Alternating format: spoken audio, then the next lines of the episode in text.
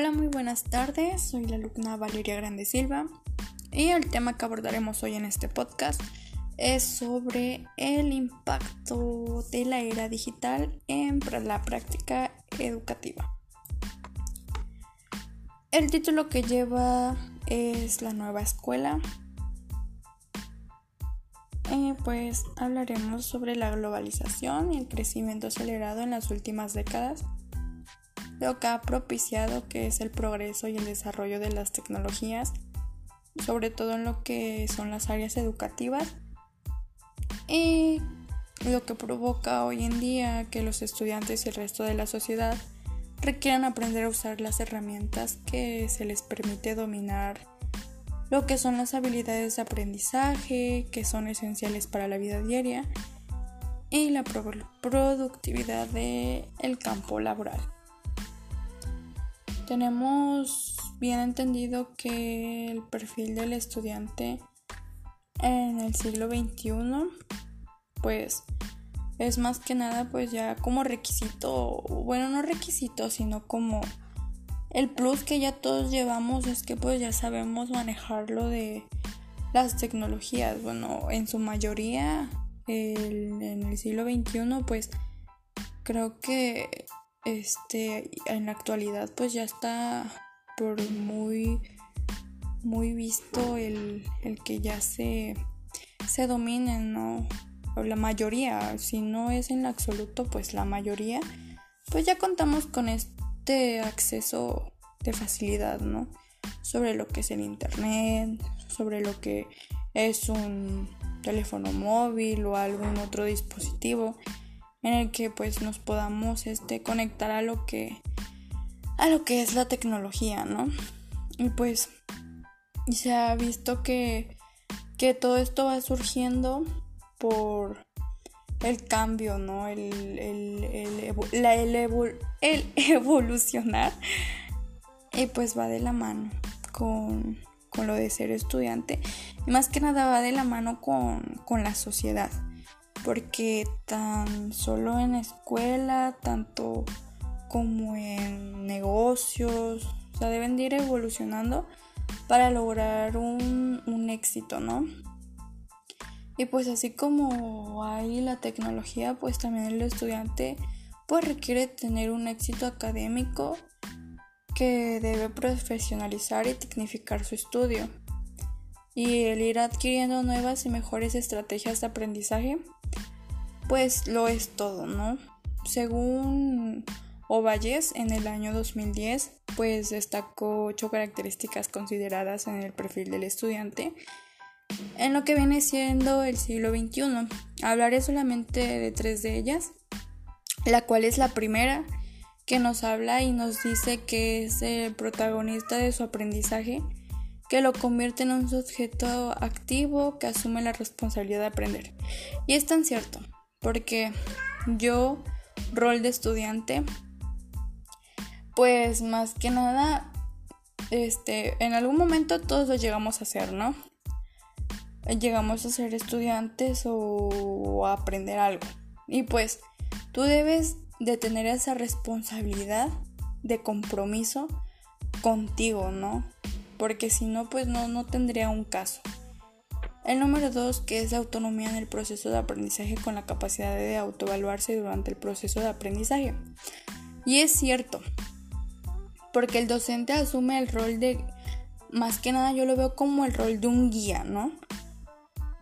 Pero más que nada tú debes de evaluarte en qué campos te hacen falta o tienes un déficit y lo tienes que, que mejorar, ¿no?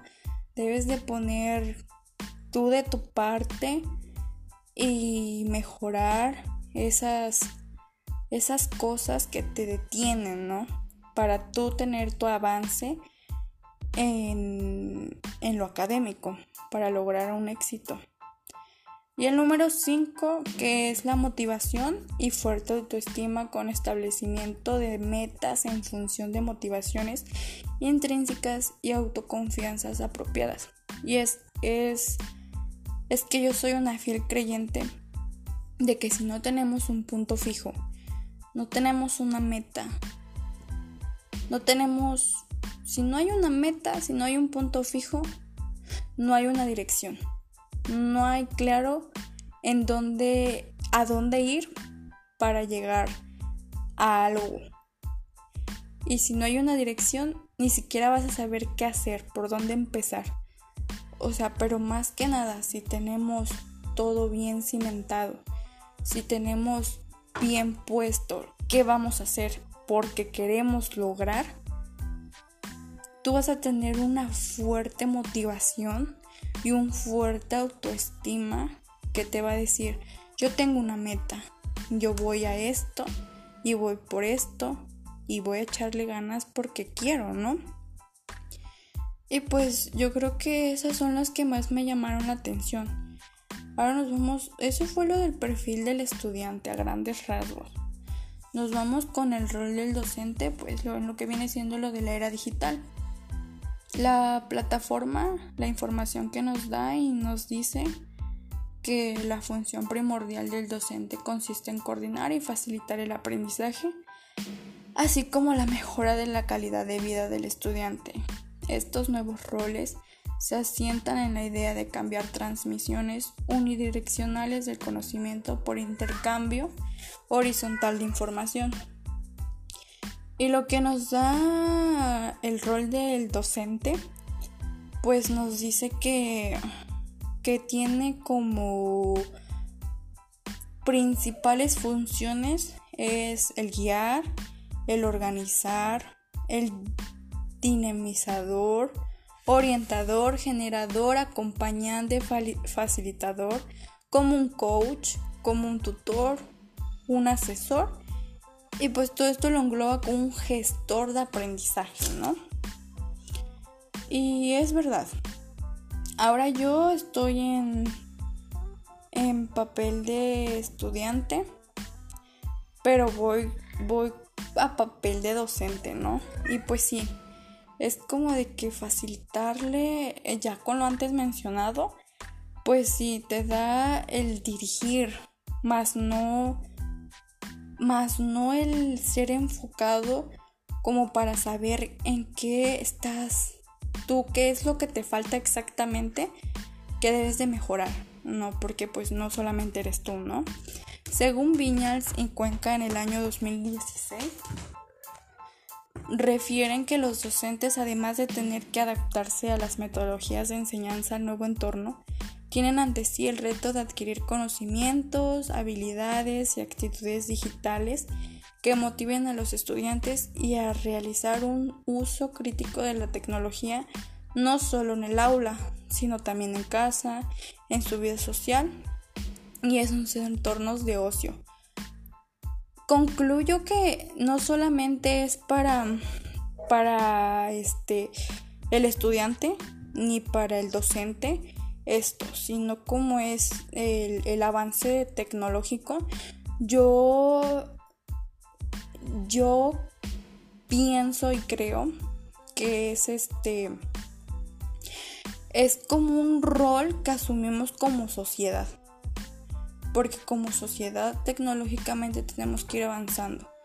Para tener éxito en un negocio debes de ir adaptándote a las nuevas evoluciones para que sea un negocio este exitoso, para que sea un negocio que evoluciona, para que sea un negocio llamativo.